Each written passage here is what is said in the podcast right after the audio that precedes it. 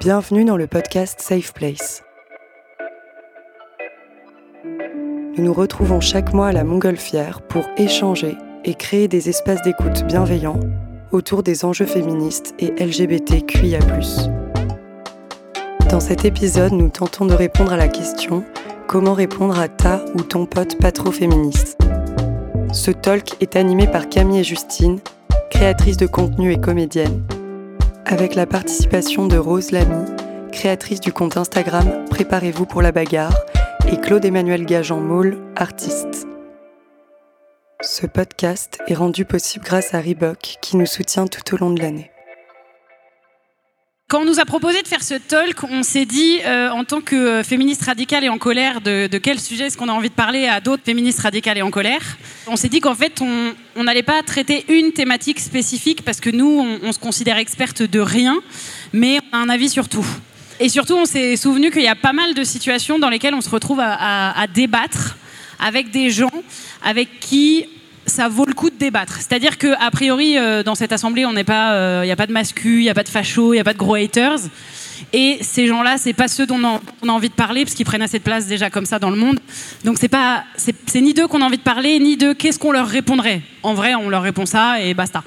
Voilà. Pour ceux qui n'auraient pas vu, j'ai fait un doigt d'honneur. Celles qui n'auraient pas vu.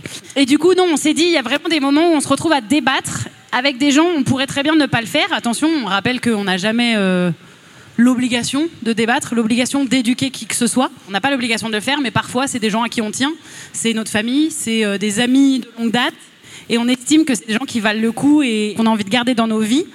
Et donc on s'est dit, ce serait pas mal de s'apporter des tuyaux les unes les autres de euh, quel euh, argument a fonctionné dans telle situation de débat. Du coup aussi pour rappel, on n'est pas obligé de débattre. la charge mentale militante, c'est un vrai truc qu'on voilà, qu'on a le droit de euh, d'éviter et on doit de compte à personne et il y a plein de moments où même si c'est votre pote ou votre mère ou votre cousin et que vous l'aimez et que vous avez envie de, euh, de le garder dans votre vie, euh, vous n'êtes pas obligé de débattre avec lui ou elle en plein milieu d'une soirée ou quoi ou qu'est-ce quoi. Et on sait pas tout aussi. Voilà. C'est ok de pas savoir. Et du coup, on a invité avec nous Rose et Claude Emmanuel. si vous voulez vous présenter, les filles. oui, bah, c'est Rose Lamy. Euh, je suis connue pour la page Préparez-vous pour la bagarre sur Instagram, euh, suivie par désormais 211 000 abonnés. Bah, merci à vous. Hein. Vous êtes à peu près tous là ce après-midi. Et euh, j'ai aussi écrit un livre euh, inspiré de la page qui s'appelle Défaire le discours sexiste dans les médias, qui est une analyse du discours médiatique sexiste, mais c'est aussi un discours sexiste qu'on retrouve partout. Et grâce à l'expérience de la page, parce qu'il faut, il faut faire l'administration et la modération d'une page de 211 000 abonnés, et en travaillant sur le livre, que j'ai trouvé pas mal de réponses aux questions un peu border, un peu qu'on peut encore nous poser. Voilà pourquoi je suis là aujourd'hui. Bonjour, je m'appelle Claude Emmanuel, euh, je suis une artiste pluridisciplinaire. Euh, je suis uniquement sur Instagram et euh, je parle beaucoup de, des questions de transidentité sur les réseaux sociaux, de mon point de vue de personnes transfemmes. Voilà, je fais court.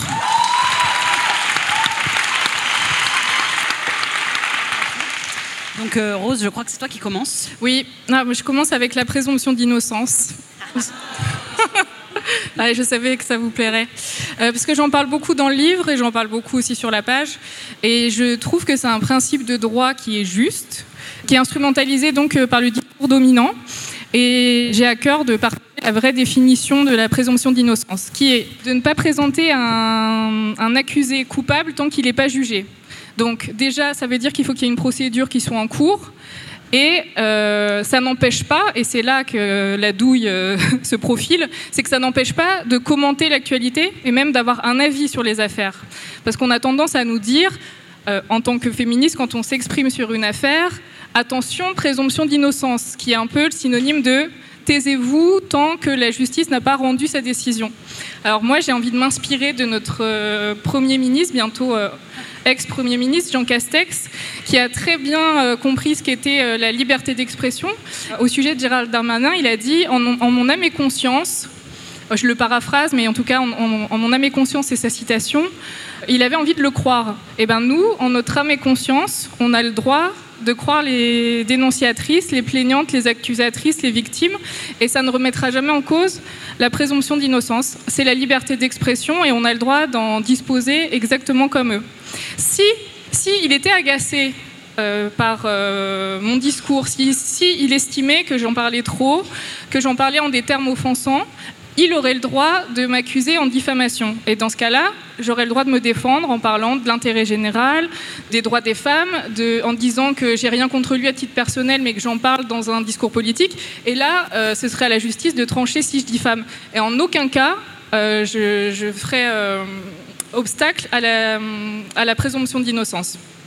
Voilà, je, je, trouve que c'est bien d'inverser les, les, propos et que cette histoire de En mon âme et conscience, et puis même on pourrait reprendre aussi la phrase d'Emmanuel Macron, euh, ils en ont parlé d'homme à homme, ben nous on en a parlé euh, de féministe à féministe et on s'est dit que quand même euh, on croyait les accusatrices et on avait conscience dans, le, dans ce qu'elles rapportaient, en sachant qu'elles n'ont aucun intérêt à mentir, mais ça on le verra plus tard. voilà ma petite, mon petit tips sur la présomption d'innocence. Est-ce que tu peux nous faire aussi un petit point sur le, le fameux non-lieu et le il est innocent du coup puisqu'il y a eu un non-lieu? Bah oui, on, dit souvent, enfin, c'est des, formules que je vois souvent dans les médias, de dire que les accusés, si une procédure euh, s'arrête, est innocenté. Alors, il n'est pas innocenté, puisque innocenté, ça voudrait dire qu'il y a un mouvement qui l'innocente. Il est juste pas, euh, il est juste plus accusé. Il redevient innocent aux yeux de la loi, certes, mais ça ne veut pas dire que la justice a dit, en fait, il s'est rien passé. La justice dit juste, on n'a pas les éléments pour juger, ou alors les faits sont passés dans le délai de prescription. Enfin, les, faits sont prescrits. Donc aussi, attention à cette formule être innocenté. Un non-lieu, un classement sans suite, une relaxe, euh, ça ne veut pas dire que la justice l'estime innocent et donc la réponse de ça en symétrie, que l'accusatrice a menti. On a une tendance à confondre ces deux, ces deux principes. Ça veut juste dire que la justice, c'est un outil humain ouais, qui, est, faillible, qui ne peut pas forcément euh, restituer la vérité des événements. Merci. Euh, alors, on enchaîne sur Claude Emmanuel qui va nous parler de la non-mixité. Donc, la phrase de. Désolé, hein, moi je prends le parti. Hein. La phrase du même random qui vient et qui dit Oh, les réunions en non-mixité, ça se fait pas, c'est communautaire et excluant. Ben alors, dans ce délire-là, on va commencer en premier par une définition de ce que c'est en fait se retrouver en non-mixité. Donc, c'est une pratique dans laquelle un ou plusieurs groupes donc du coup de personnes qui sont opprimées par euh, les, dominants se retrouvent dans un espace euh, peu importe, ça peut être un espace associatif, ça peut être ici, ça peut être euh, lors de rendez-vous personnels chez soi, et ainsi de suite pour pouvoir se retrouver dans un espace où les schémas d'oppression ne sont pas reproduits et où on exclut justement les potentielles personnes qui nous discriminent ou qui nous oppressent. Dans ce cadre-là, donc, on le retrouve plutôt dans les groupes, on va dire, de courants militants, chez les féministes, chez les personnes antiracistes, chez les mouvements des personnes LGBTQA+, et queer, et aussi chez les personnes handicapées, donc du coup en situation de handicap. Le groupe social le plus privilégié et avec qui est le plus avantagé dans la société, c'est donc le groupe homme. Le groupe homme comprend les hommes cisgenres et certaines personnes du coup transmasques avec certaines affiliations aux standards de beauté dit concrètement d'hommes cis les personnes blanches ou avec un white passing. Qu'est-ce que c'est un white passing? C'est la possibilité en fait de se faire passer comme une personne blanche dans la société.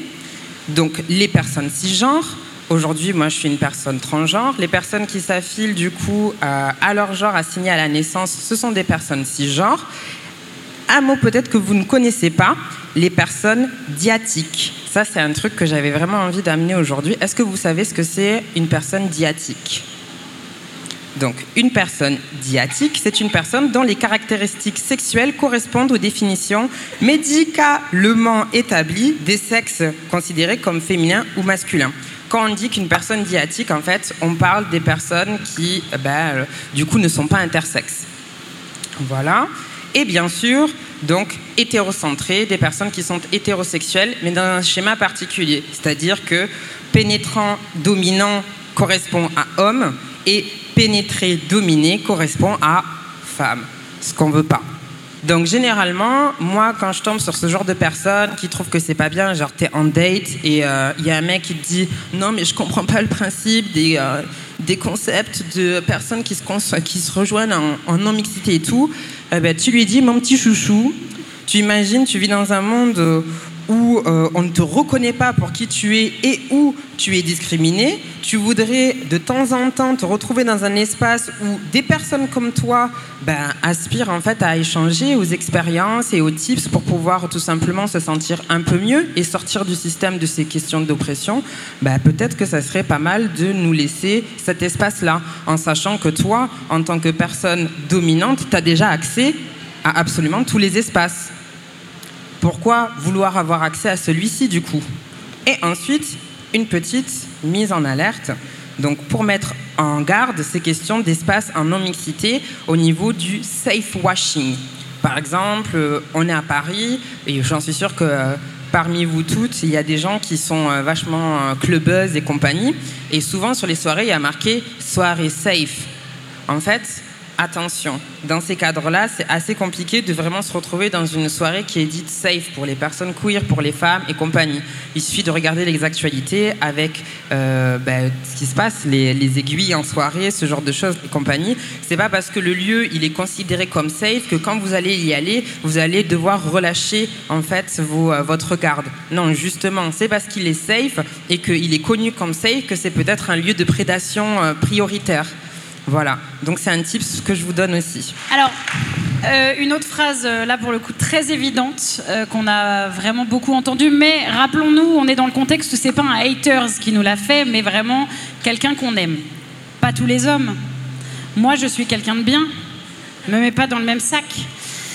Bon, c'est assez classique. Euh, je vais partager avec vous euh, une, métaphore qui tourne un peu sur les réseaux, donc je suppose que pas mal d'entre vous la connaissent, mais elle est quand même intéressante. C'est la fameuse métaphore des M&M's. C'est-à-dire de dire à la personne, ok, si là devant toi, je te mets un bol de M&M's, et à l'intérieur, il y en a quelques-uns, pas tous, hein, mais quelques-uns qui sont empoisonnés. Vas-y, serre-toi, mange-en. Et on va voir ce que la personne nous répond. Voilà, c'est c'est une métaphore assez efficace qui peut être euh, voilà, euh, ludique. On peut se retrouver avec quelqu'un qui est euh, provocateur et qui nous dit bah oui je vais le manger quand même. Mais dans ce cas c'est quelqu'un qui ment. Et là on arrive sur un autre débat. On lui dit bah joue à la roulette russe avec un pistolet alors ça va être super. A priori mais quelqu'un t'a dit il y a pas longtemps moi je mange. Oui oui mais quelqu'un t'a répondu ça il y a pas longtemps?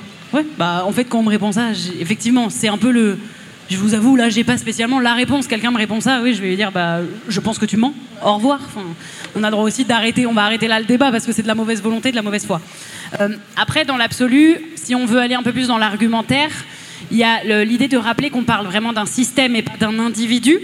C'est quand même une tendance assez euh, masculine de ramener les choses à soi, c'est-à-dire de dire mais moi je suis quelqu'un de bien.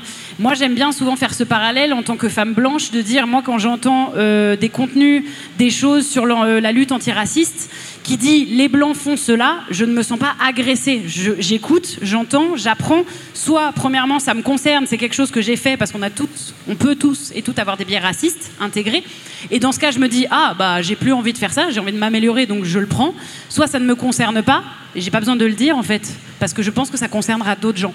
Donc je me je trouve qu'on peut essayer d'aller chercher chez la personne en face ce truc de dire si moi je peux me remettre en question, pourquoi toi tu ne le peux pas? Pourquoi toi tu me ramènes forcément à toi que tu es quelqu'un de bien?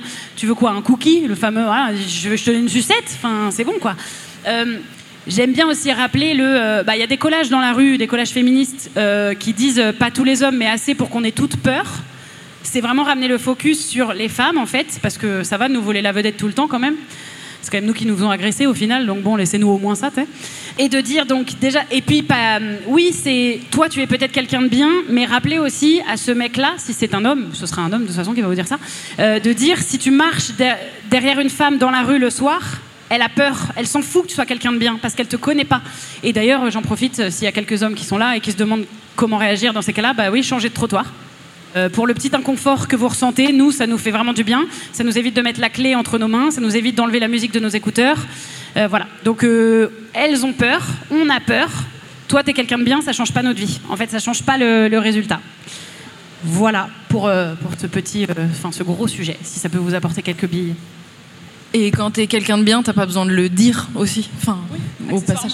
Sujet suivant, un peu dans la même veine, le euh, oui, mais moi je connais une femme qui trouve que les féministes elles exagèrent, ou alors je connais une femme qui est pas féministe. Moi, ma pote féministe, elle est euh, non, moi, euh, euh, moi ma pote, elle, s'en fiche un peu du féminisme, elle est à l'aise dans ce dans cette société, tout va bien. Enfin voilà, là on est toujours sur l'exemple personnel euh, qui ferait une généralité. Or ça ne fonctionne pas parce que euh, une seule femme qui se sent bien dans cette euh, société patriarcale et qui voit aucun problème à ce qu'elle ait beaucoup moins de droits que ses amis hommes, euh, ça n'invalide pas cette même société patriarcale dans laquelle euh, bah, toutes les femmes sont discriminées euh, euh, par rapport aux hommes.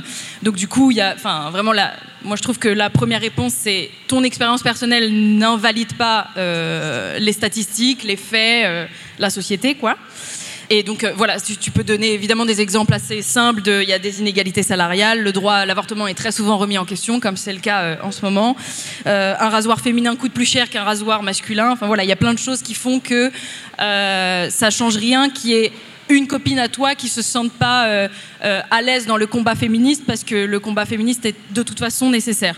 Et du coup, on peut aussi avoir euh, euh, cet exemple où une femme elle-même te dit, enfin nous, ça nous arrive assez souvent sur les réseaux sociaux, enfin assez souvent, bon pas trop quand même, mais euh, mais qu'une, ouais trop quand même, oui. Même une fois, c'est trop. que, que des meufs nous écrivent des messages privés en nous disant mais moi par exemple j'ai jamais été harcelée donc je vois pas pourquoi vous vous battez contre le harcèlement enfin et, et du coup c'est pareil c'est pas parce que à toi ça ne t'arrive pas que ça arrive pas aux autres et c'est même un peu dommage parce que T'es contente, t'es contente que Ouais. ça t'arrive pas.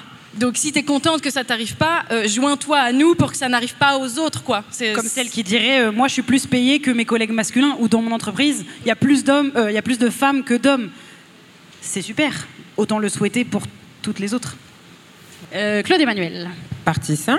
on va parler de privilèges. Alors, J'aime bien vous voir secouer la tête comme ça quand on lance un sujet. Ah, voilà. Ah oui, ça. donc, situation. Tu dates un mec sur Tinder, si t'es terrain. Par chance, il veut pas aller boire un verre, il veut bien t'inviter au resto, donc toi, t'économises des courses. Et là, t'es en face de lui et il te sort Non, mais je comprends pas, ok, t'es une, t'es une meuf trans et compagnie, euh, t'es racisée et compagnie, mais genre, tous les hommes blancs ne sont pas privilégiés. Alors, généralement, dans ce contexte-là, je lui jette un verre d'eau dans la figure et je me casse. Mais admettons que je sois de bonne humeur et que euh, du coup je lui réponde. Donc on va prendre en premier la définition générale de ce que c'est euh, donc du coup un privilège. Donc je l'ai pris aujourd'hui dans le Larousse, c'est la dernière définition en date, la première qu'on retrouve. Donc je la lis. Je pense que vous allez être chouk. Dans la France, alors dans la France de l'ancien régime, déjà là ça va pas.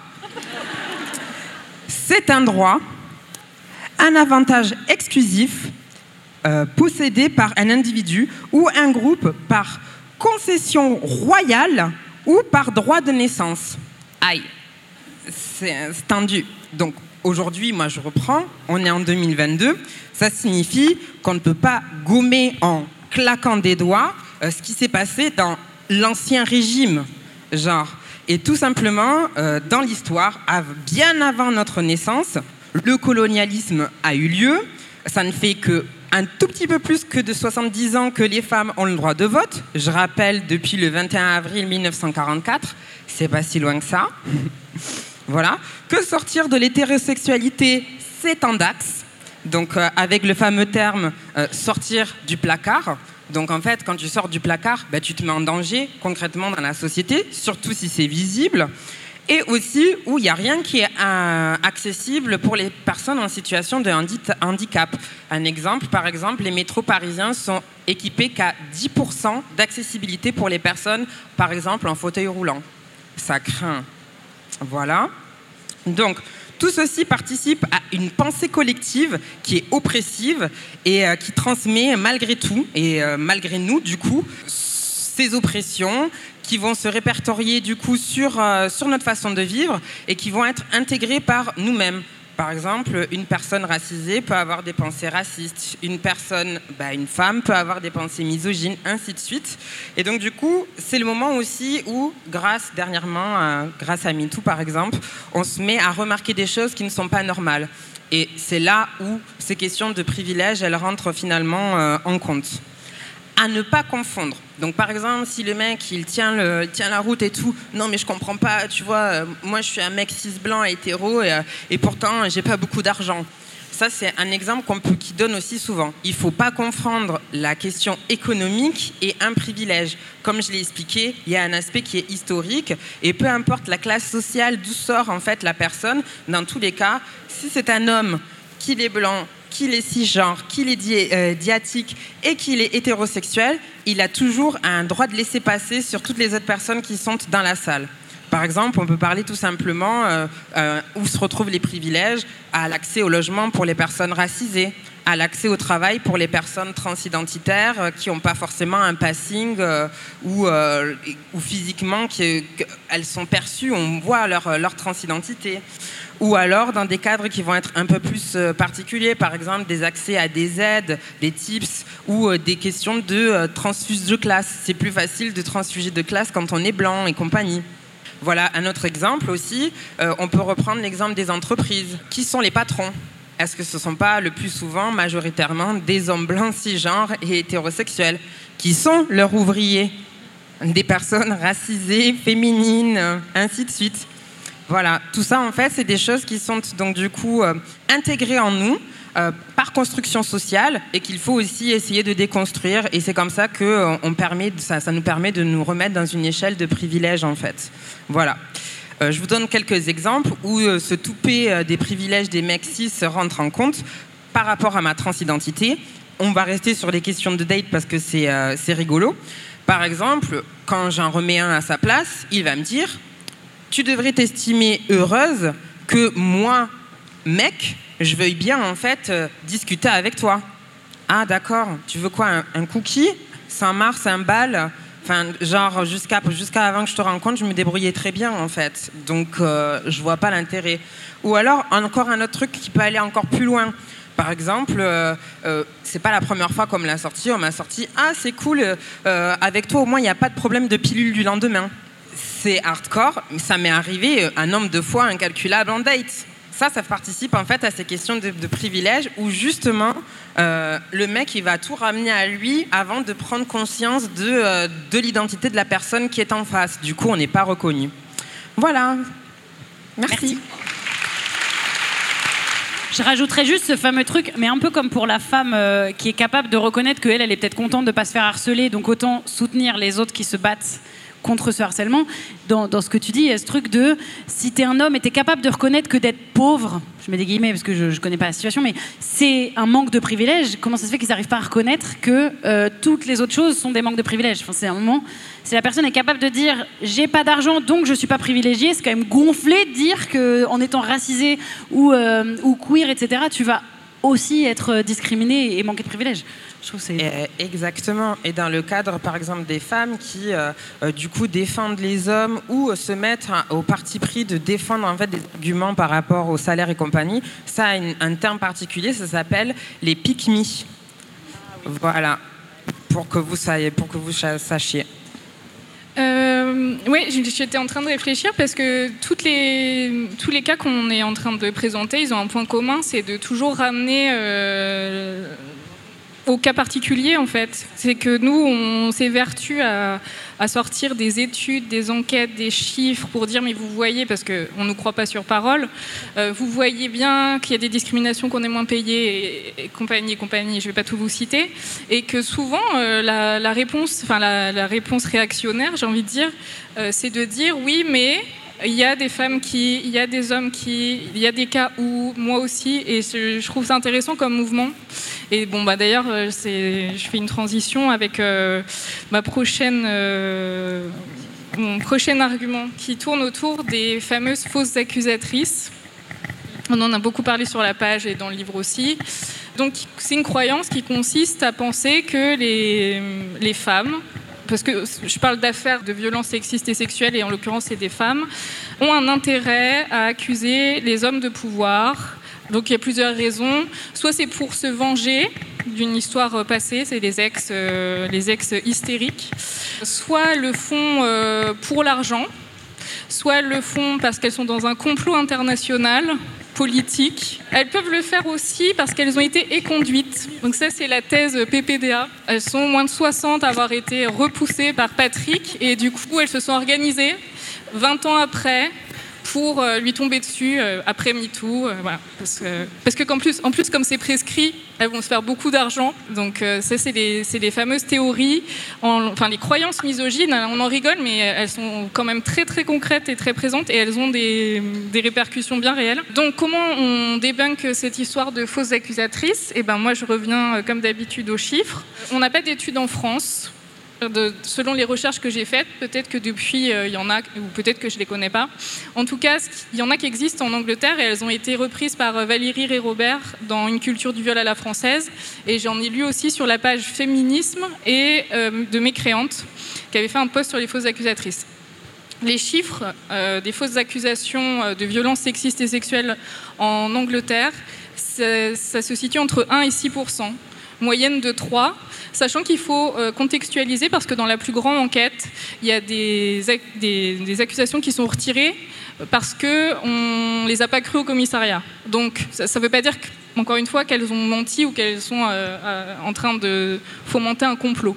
C'est juste qu'il y a des cas de figure où elles préfèrent retirer. Et puis dans l'eau, voilà, comme toute chose, oui, ça doit sûrement exister. À titre de comparaison, en France, la fraude à l'assurance est estimée à 10%. Quand je vais au commissariat pour euh, dire que je me suis fait voler mon téléphone, c'est un exemple que je prends souvent. Euh, ça m'est arrivé très concrètement. Euh, C'était un dimanche soir à 22h. J'avais un, un petit coup dans le nez, pour pas vous mentir. Et je suis allée au commissariat dans, dans cet état-là. On m'a rien dit. On m'a pas dit que euh, je faisais ça pour frauder l'assurance et me faire de l'argent avec une fausse déclaration de vol.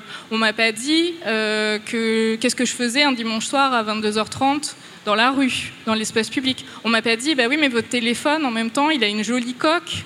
Euh, C'était un peu impossible que la, la personne se retienne en face. J'ai eu aucun de ces argumentaires, mais je vous fais cette démonstration pour vous dire que le fond du problème, c'est les croyances misogynes.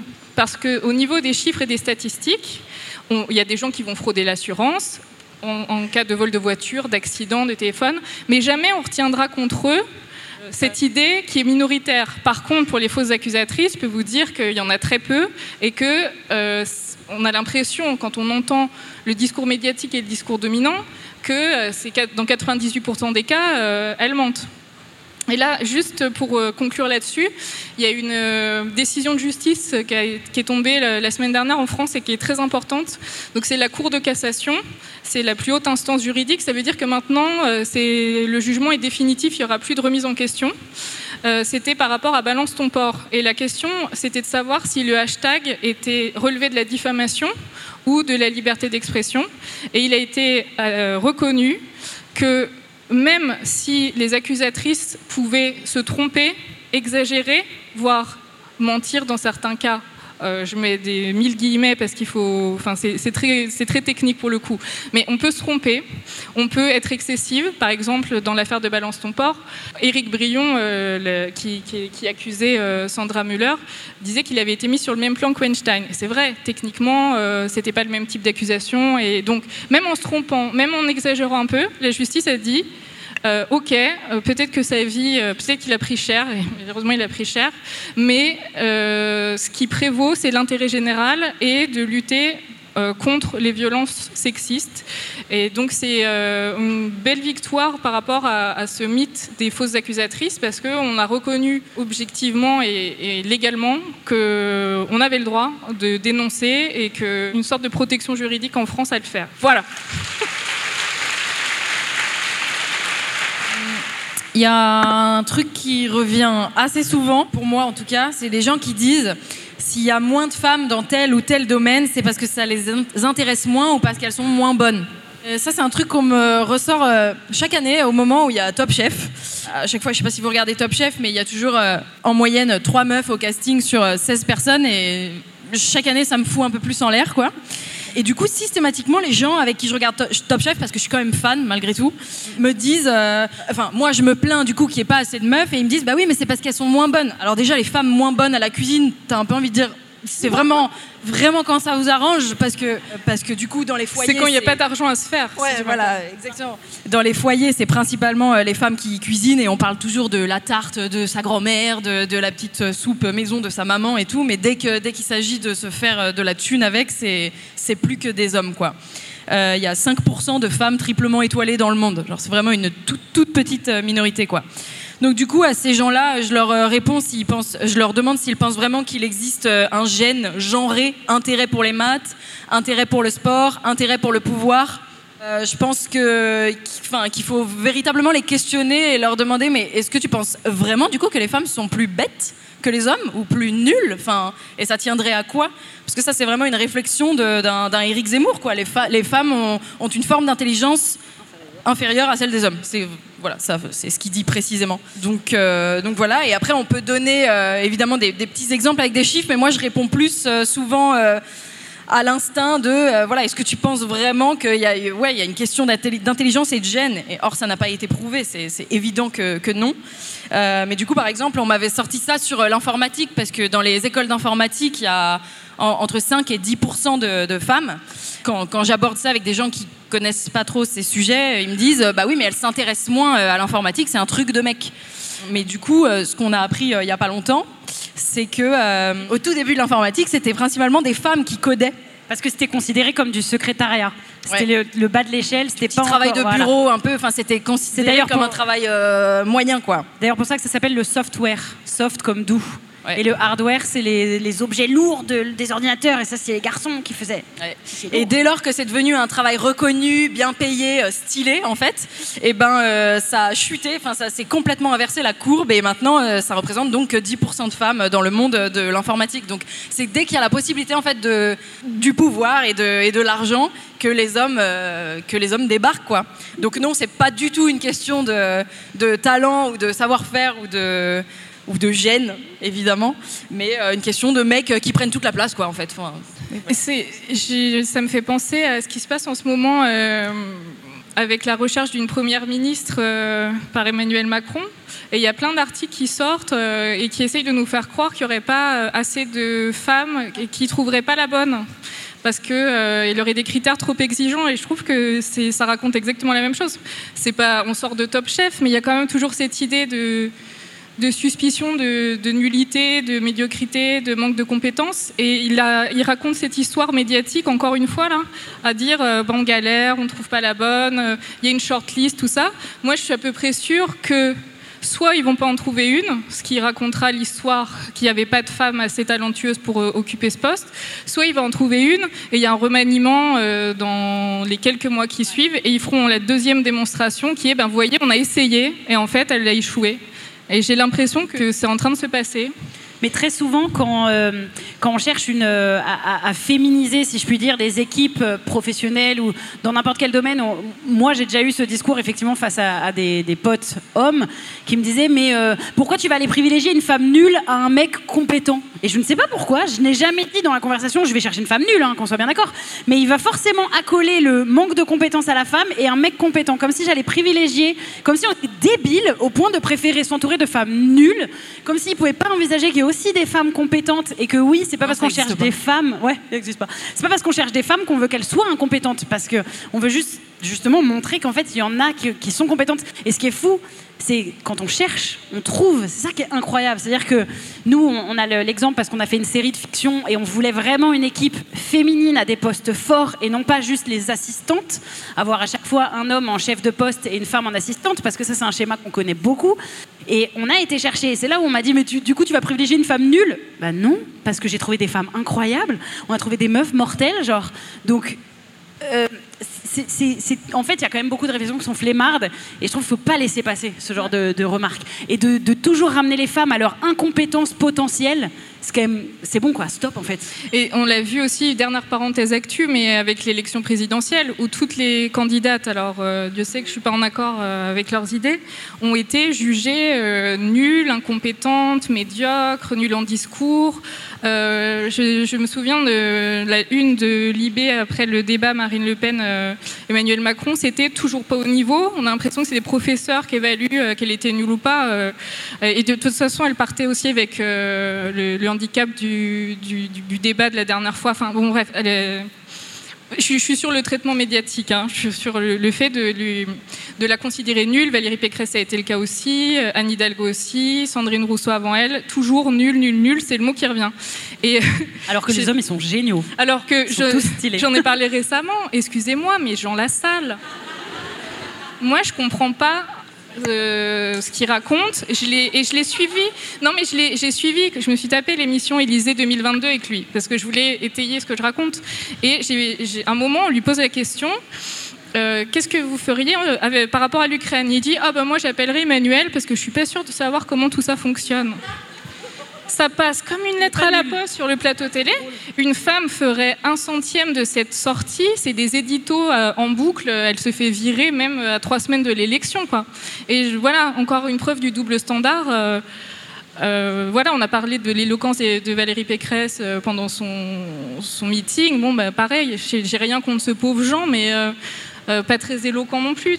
Mais euh, voilà, elles, partent avec un. Enfin, toutes les, personnes sexisées partent avec un, retard euh, à, combler qui est, qui est sidérant, quoi. Désolée, Jean Lassalle. C'était pas. J'ai rien de personnel. C'était pas pour te shamer, mais. Pour conclure sur ce sujet, il y a aussi quand même un, truc qui est assez basique, mais on peut aussi réaliser, quand on parlait de l'informatique, une fois que ça s'est masculinisé à fond, il faut quand même aussi que les gens en face de nous, quand on est dans ce débat-là, réalisent que bien sûr que c'est plus difficile pour une femme ou pour une personne sexisée, renvoyée sans cesse à son corps, à son sexe, à son genre, à son physique, c'est quand même plus difficile d'aller dans un milieu où il y a que des mecs. C'est-à-dire que forcément que ça coûtait beaucoup plus et que ouais, parfois ça peut être plus facile de dire je vais aller dans une branche où il y a d'autres femmes, où il y a d'autres personnes qui me ressemblent, où je vais être peut-être plus facilement acceptée que d'aller dans un endroit où je vais me taper des blagues misogynes, des blagues sexistes, des vieux lourds, parce que ça en est quand même rempli. Donc forcément qu'après, ça crée un cercle vicieux. Mais il faut pas oublier ni d'où ça part, ni de... Bah oui, c'est difficile de, casser ce cercle, quoi. Donc Top Chef, euh, bougez-vous le cul et mettez euh, moitié femme, moitié homme. C'est pas, pas si compliqué. euh, ça se trouve. Vraiment. Euh, pour finir, après on passera à vos, euh, vos propositions si vous en avez. J'espère que je pense que vous en avez.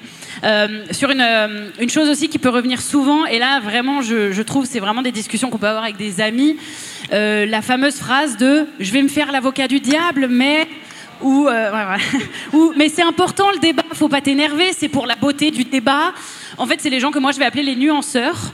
Vous me faites chier. Voilà. Enfin, je sais pas s'il y en a là. Euh, s'il y en a, sachez-le dans n'importe quelle thématique.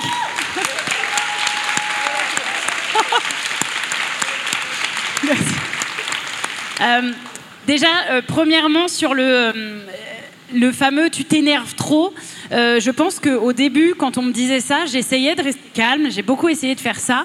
Et en fait, aujourd'hui, j'ai envie de dire, mais encore heureux que je m'énerve, parce qu'en fait, on a le droit d'être ému. Euh, toutes les femmes, et là, ça concerne beaucoup des femmes ou des personnes racisées qui se font attaquer sur ce qu'elles sont et on leur reproche d'être émus parce qu'en fait l'énervement c'est de l'émotion.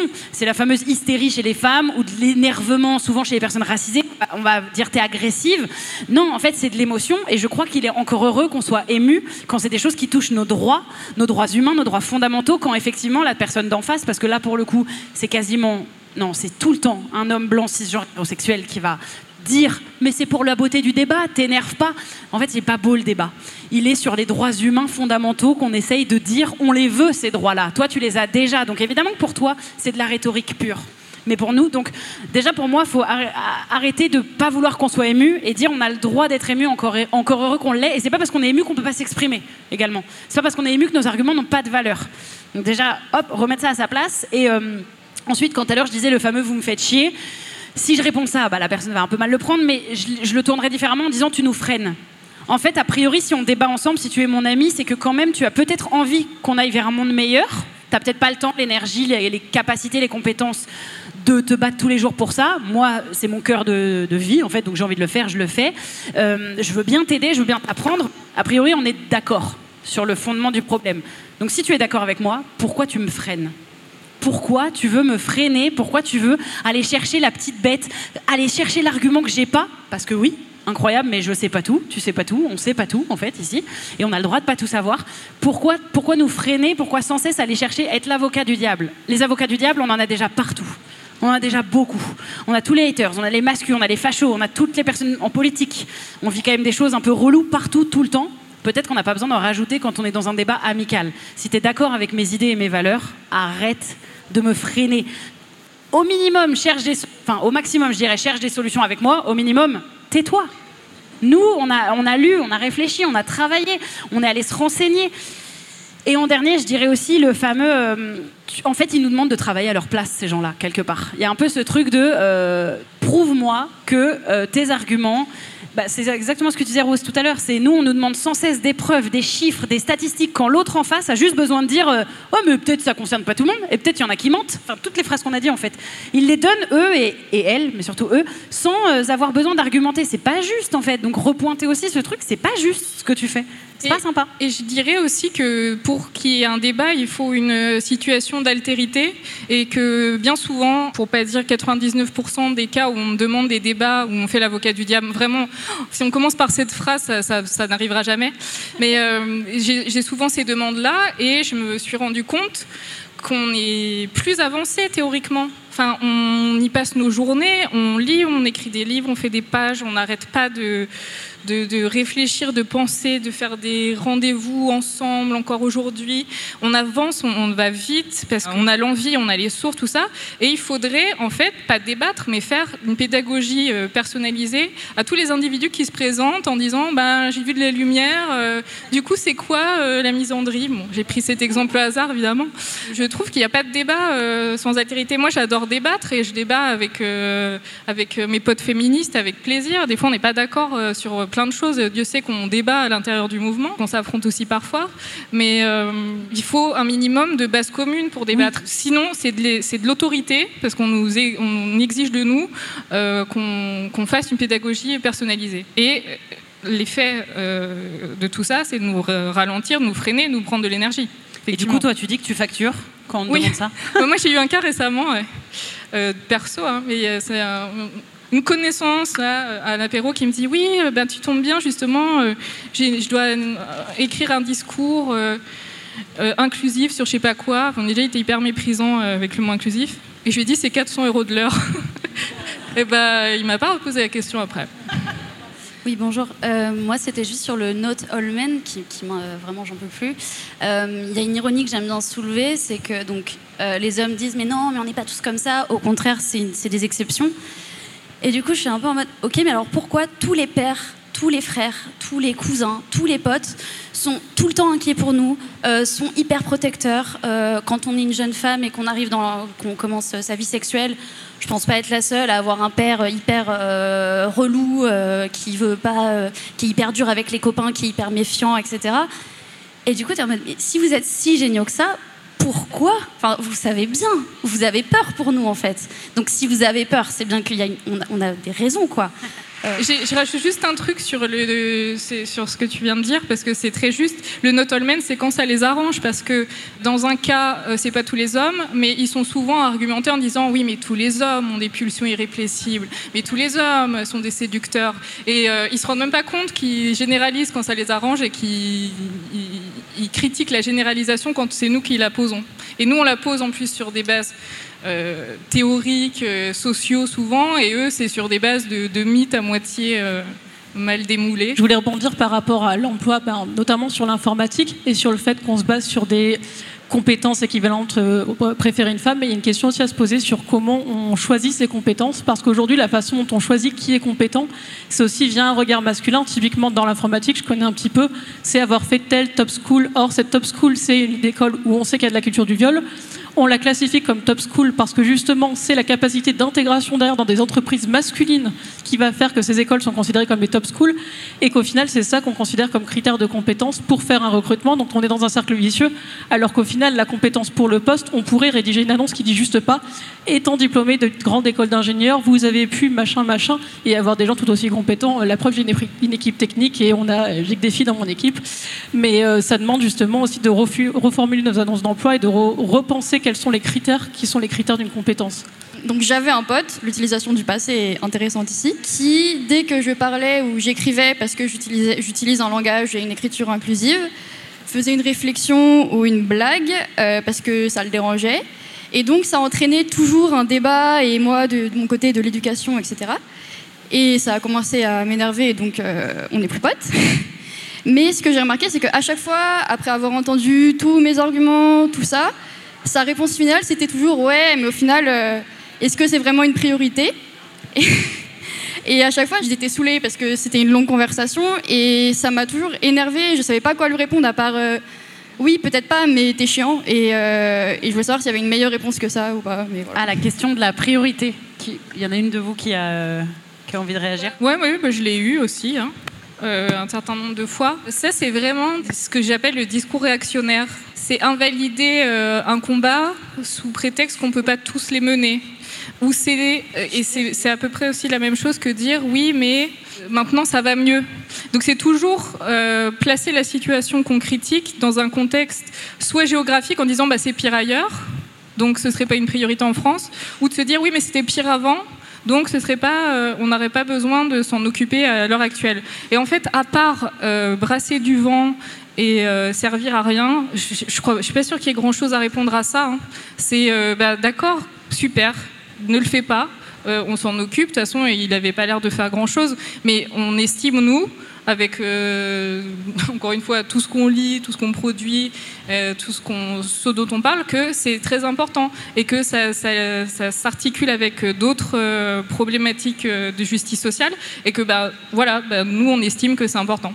Mais c'est vraiment une parade. C'est toujours le même mouvement. Ça sera dans tous les secteurs qu'on vous répondra à ça.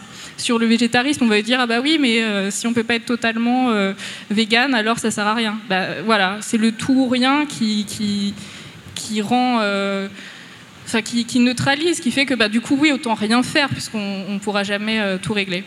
Donc, je n'ai pas grand-chose d'autre à dire que juste c'est une parade qui sert à rien. Moi, souvent, face à cette question de l'écriture inclusive, enfin, j'ai un répondant vraiment pas cool. Genre, je, suis tranchante comme, comme une lame de couteau, euh, c'est affreux.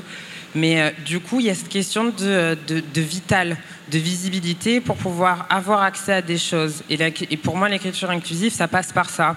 Donc je lui réponds simplement, je lui dis, bah, quand tu chies, tu as besoin de t'essuyer avec du papier cul.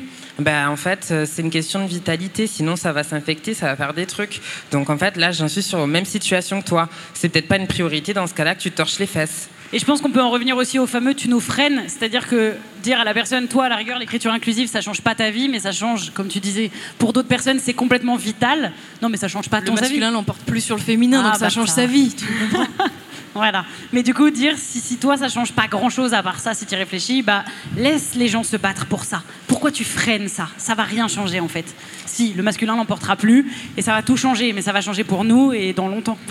mais parce qu'en fait aussi il y a cette question là que pour eux écrire en écriture inclusive, c'est se rajouter une charge mentale en plus, tu vois.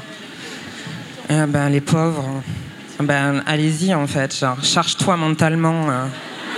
Vas-y les énergies positives et négatives des piles pour toi euh, bonjour, moi je voulais rebondir sur le truc des privilèges. Quand moi je parle des privilèges, puisque moi je suis féministe, et en fait dans ma classe, dans toutes les classes où je suis, quand il y a quelqu'un qui fait une remarque sexiste, tout le monde se retourne vers moi puisqu'ils savent qu'à un moment je vais réagir ou que je vais dire un truc parce que je me tais jamais quand j'entends une remarque sexiste.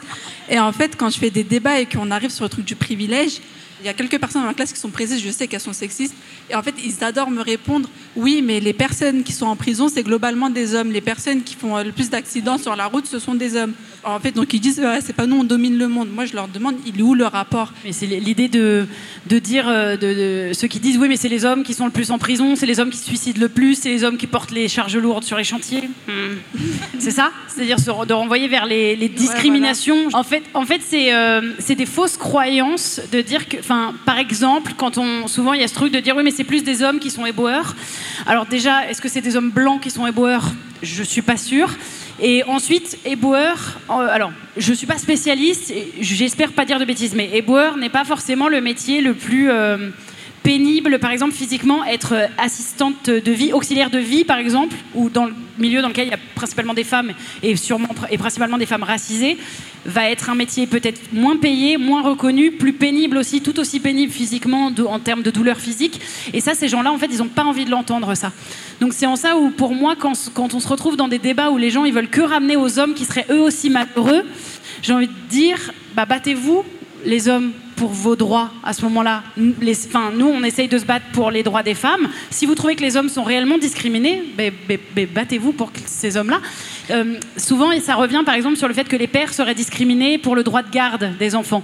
Il y a des mouvements de pères qui, en fait, euh, sont principalement des pères qui ont été euh, en, gros, il y a des mouvements qui existent de pères qui, militent pour dire on m'a enlevé la garde de mon enfant, je suis contre et je suis un père discriminé. Et en fait, à chaque fois qu'il y a des recherches qui sont faites sur ces mecs-là qui prennent euh, d'assaut euh, un peu la place publique, c'est des mecs qui sont coupables de violence conjugale. On retrouve ça dans leur dossier. Et donc, et pour le chiffre, euh, si- s'il en fallait un, il faut savoir que dans 96% des cas, les pères obtiennent ce qu'ils voulaient dans le jugement du divorce. Donc c'est-à-dire qu'il n'y a que 4% des cas dans lesquels peut-être le père a réellement fait la demande de garde et ne l'a pas obtenue. Dans la majorité des cas, oui, ils n'ont pas la garde, mais parce qu'ils ne la voulaient pas. Voilà. Donc il y a, des- choses à faire, il y a des chiffres à donner, mais en vrai, malheureusement, dans ton cas, j'ai bien peur que tu tombes sur juste des gens qui n'ont pas envie de progresser. Donc c'est en ça où c'est difficile. C'est à toi de jauger quand est-ce que ton énergie est bonne et quand est-ce que ça sert à rien de la dépenser. C'est ça qui est difficile dans, ce qu'on fait. Euh, et je rajouterais, pardon, je suis un peu bavarde, mais parce que ça me, parle, je rajouterais juste une chose sur le fait de, euh, dans ta classe, quand il y a une remarque sexiste, les gens se retournent vers toi. Moi, je l'ai beaucoup vécu euh, dans un contexte où j'étais avec une troupe de gens et ils se retournaient vers moi, un truc de théâtre où dès qu'il y avait une vanne euh, ou une- un sketch euh, sexiste, retournaient vers moi. Et au bout d'un moment, j'ai arrêté de répondre, j'ai dit en fait, vous êtes tous retournés vers moi. Donc vous savez qu'il y a un problème. Donc j'ai fini mon travail. C'est-à-dire qu'en fait, c'est bon, j'ai- je vous ai tous mis dans la tête, vous le savez maintenant. Non, Il y, a- il y a juste un truc absurde dans ce raisonnement, euh, c'est qu'ils sont capables de noter qu'il y a des discriminations, mais est-ce que ces discriminations viennent du matriarcat ou pas? Comme quand quelqu'un dit euh, oui, mais il y a aussi des hommes violés, mais ils sont violés par qui?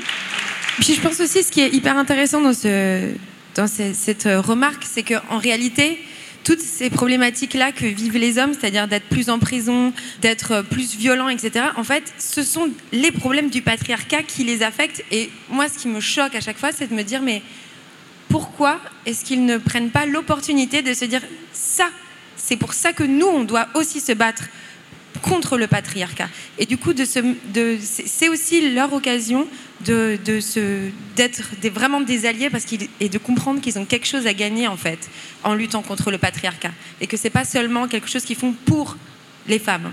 C'est, on est tous ensemble en fait contre le patriarcat. Moi, je voulais juste revenir sur ce que tu disais sur les pères, par exemple, qui se battent beaucoup pour avoir la garde de leurs enfants. Pareil que ce que tu disais, pour sortir du patriarcat, moi j'estime que les enfants ils doivent être élevés à moitié-moitié par leurs deux parents. Et du coup, quand il y a une séparation, souvent, on veut qu'il y ait garde alternée. Et autour de moi, il y a beaucoup de mères qui euh, se sont battues pour avoir la garde alternée, parce que même pour elles, ça fait quand même moins de charge mentale, ça fait plus de temps pour elles, ça fait plus de compréhension au niveau du père de, toutes les tâches ménagères, de gérer des enfants, de gérer les problèmes à l'école, de gérer les réunions parents-prof, de voilà, de gérer. euh, bah, j'ai un date ce soir, il faut que je trouve quelqu'un pour mon gamin. Et euh, moi, ce que je vois autour de moi, c'est ces femmes, elles ont essayé la garde alternée, ça n'a pas marché et elles sont devant le juge parce que euh, la personne en face ne retrouve pas ce qu'elle veut dans la garde alternée. Je- J'en parlais avec une qui euh, disait qu'ils avaient un système de 2, 2, 3 jours en une semaine, ce qui est énormément de charge pour, euh, bah, pour les deux, mais entre autres pour la mère, parce que du coup, c'est elle, en l'occurrence, c'est elle qui l'amenait à chaque fois. Et en fait, l'enfant en, en souffre. Et souvent, ces pères se battent beaucoup oralement et ils ont beaucoup de place dans, l'espace public. Mais en fait, j'ai envie de dire, si tu veux t'occuper de ton enfant, bah, la mère, elle est là, elle s'en occupe et elle n'a pas le temps d'aller prendre des avocats pour se battre, pour avoir euh, son espace de parole, etc. Et souvent, c'est, alors, c'est mon avis et c'est ce que je vois autour de moi, mais je le retrouve beaucoup. C'est des pères qui ne sont pas capables en fait d'avoir une semaine sur deux l'enfant chez eux et qui n'ont pas, ont, le temps de le faire en fait. Et s'ils avaient toute cette responsabilité, toute cette charge mentale d'être un parent à 100%, ben, ils n'auraient pas le temps de se battre et de se plaindre. Et c'est pour ça que je trouve ça très dommage. Et ce que je vois, c'est aussi surtout euh, une, une forme de prise de... En fait, ils vont niquer la vie de la personne qui les a quittés. Et c'est encore une prise de pouvoir sur cette personne. Souvent, les, dans ces cas-là, les pères se battent contre la mère quand la mère se bat pour ses enfants. C'est un truc, euh, l'instinct maternel, puisqu'on l'a beaucoup, nous, évidemment. On pense d'abord aux autres. Bonjour. Juste, j'avais euh, euh, le rose, tu l'as un tout petit peu abordé dans ta réponse tout à l'heure, mais moi, la, la grande question qui me laisse complètement, je sais jamais comment réagir, c'est en France, on n'est pas si mal loti en termes d'égalité femmes-hommes, alors que dans le monde, il y a plein d'autres situations. Pourquoi tu t'intéresses pas à ce qui se passe euh, plutôt euh, dans d'autres pays qui sont beaucoup moins favorisés euh, Et là, vraiment, je ne sais pas quoi dire. Bah, déjà, moi, je demande à voir en quoi c'est bien en France. On a quand même des chiffres euh, de violences sexuelles euh, et de viols. Il y a un viol euh, ou une tentative de viol toutes les 7 minutes. Il y, a une interv- il y a 45 interventions de la police pour violences intrafamiliales par heure en France. On est à, un féminicide tous les 3 jours. Je ne pense pas que ce soit un constat complètement euh, bisounours et qu'on exagère à se dire tiens, est-ce qu'une partie de la population pourrait arrêter de tuer l'autre? Bon, Déjà, je, demanderai à la personne euh, en quoi c'est mieux ici. Euh, donc euh, ça, c'est une croyance un peu... euh, c'est un peu la croyance de la France, grand pays démocratique. euh, Bon voilà. Et euh, dans cette euh, question, il y a beaucoup de racisme aussi, enfin d'héritage colonial à penser que euh, le, féminisme euh, blanc, euh, français, démocratique aurait libéré euh, les femmes et, devrait aller euh, euh, plutôt vers l'extérieur, s'occuper des, pays qu'on estime moins euh, libérés. Je mets des guillemets à tout, hein, on est bien d'accord. Euh, là, y a- c'est traversé par quelque chose d'autre, à penser que c'est pire ailleurs, et à pas euh, vouloir se regarder ses propres biais en face. Et c'est toujours ce même mouvement euh, de dire. en fait, j'ai observé un truc. Je vous donne un tips pour le coup. Dès qu'on dit quelque chose à un homme, il répond que c'est pas lui, et c'est toujours les autres. C'est toujours la faute des victimes, c'est toujours la faute des hommes du passé et des autres hommes que lui. Une fois que vous avez compris ça, euh, ça, aide à lire le monde euh, d'une manière assez simple, puisque là, euh, tourner euh, sur la politique, c'est ça. Nous, on pointe un problème, on dit, voilà, on s'occupe de, ce qui nous concerne en l'occurrence, on a ces chiffres-là, ça va pas, et eux, ils vont faire, oui, mais bon, ailleurs, ça se passe, euh, c'est encore plus difficile. Ben, c'est pas le sujet en fait. On vous dit euh, que nous, on parle de ça et qu'il y a ces problèmes-là. Toujours, euh, l'idée de faire diversion et de surtout jamais se remettre en question, c'est euh, la règle numéro un. Ne jamais être responsable de ses actes et ne jamais se remettre en question. Chi- Chiant, et s'il n'a pas envie d'entendre, il peut aussi rentrer chez lui. Euh, bonjour. Moi, je reviens sur un truc qui était dit tout à l'heure par rapport aux femmes en prison, euh, sur l'argument euh, hyper malhonnête euh, de dire oui, les hommes vont plus en prison, etc., de grande mauvaise foi. Euh, Il y a un truc avec les femmes en prison aussi, c'est que surtout, déjà, elles, leur condition est hyper invisibilisée, on n'en parle pas du tout. Euh, Il y a d'ailleurs un podcast, je crois c'est le podcast, à, soi, à soi, ouais. voilà, qui, euh, qui est hyper intéressant avec des témoignages très forts et très très beaux euh, sur des femmes qui ont vécu la prison, qui en sont sorties, euh, etc.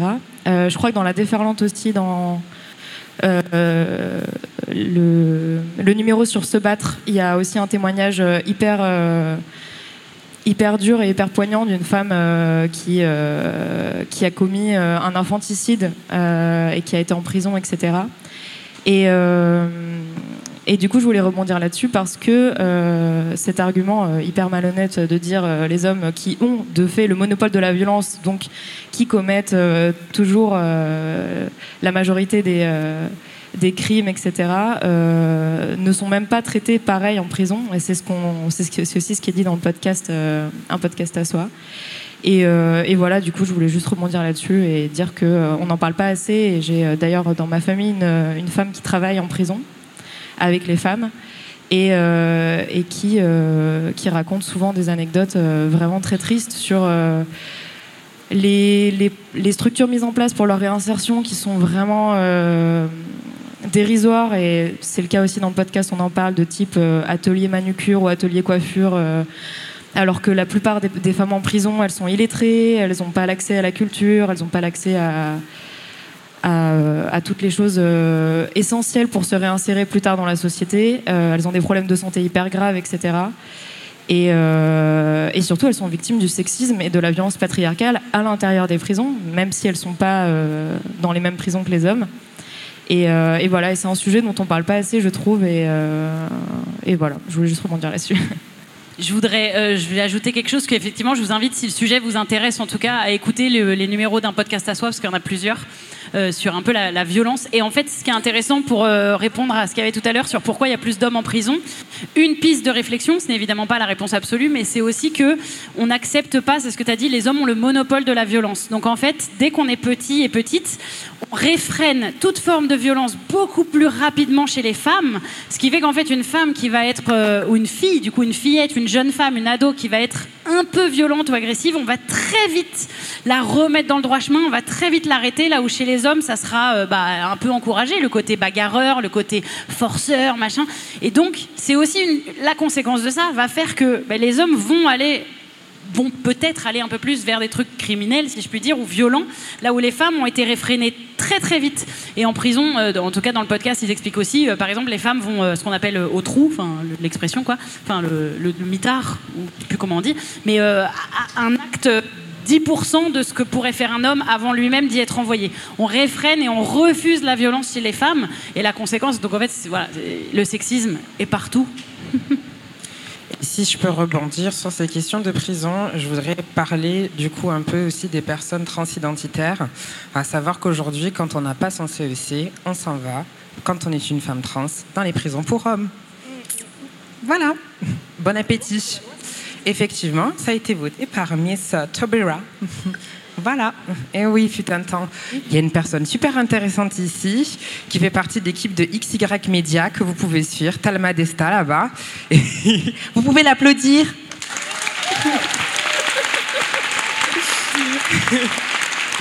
Voilà, je vous invite à vous renseigner sur toutes ces questions qui sont transmisogynes et si sexistes, qui participent aussi euh, au biais de nos euh, communautés donc féministes à oppresser euh, les personnes qui sont plus minoritaires qu'elles et généralement l'exclusion des personnes transfemmes des, des unions féministes. Voilà, merci.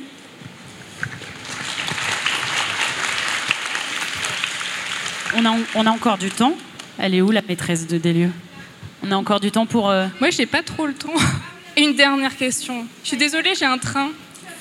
Alors, je vais faire ça très très rapidement. Moi, c'est pas une question, c'est juste un tips. Donc, en gros, j'ai commencé à réfléchir à quels étaient les moyens linguistiques qu'ils utilisent la plupart du temps euh, pour euh, rentrer dans le débat. Et donc, c'est de toujours répondre à tout ce qu'on va dire par oui mais, non mais, mais tu sais. Euh, j'ai lu que, sans jamais donner aucune information, et justement le oui mais, en fait, euh, ça biaise euh, même la question posée derrière. Du coup, moi, je, m'amuse à faire toujours ré- répéter la question ou reformuler le, propos de façon différente. Comme ça, au bout de trois fois, ils en ont marre. Et honnêtement, ça fait, ça fait grave du bien. Petit tips pour les fatigués, leur demander leur source. Moi, je dis source à, chaque question et je les imagine sur Google pendant 20 minutes, sachant que je lirai pas euh, la liste des sources qu'ils vont m'envoyer. Mais bonne, bonne technique de les épuiser, ouais. Non, mais c'est ce qu'on disait aussi un petit peu en introduction. On a vraiment toujours le droit de refuser une euh, discussion euh, trop pénible.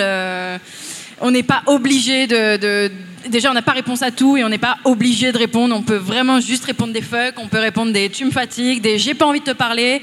Euh, voilà, c'est aussi euh, possible. Et n'oubliez pas de vous occuper de vous et de vos combats avant de, avant de, servir la soupe aux autres, quoi, euh, tout le temps. Merci beaucoup Claude Emmanuel, Camille, Justine et Rose.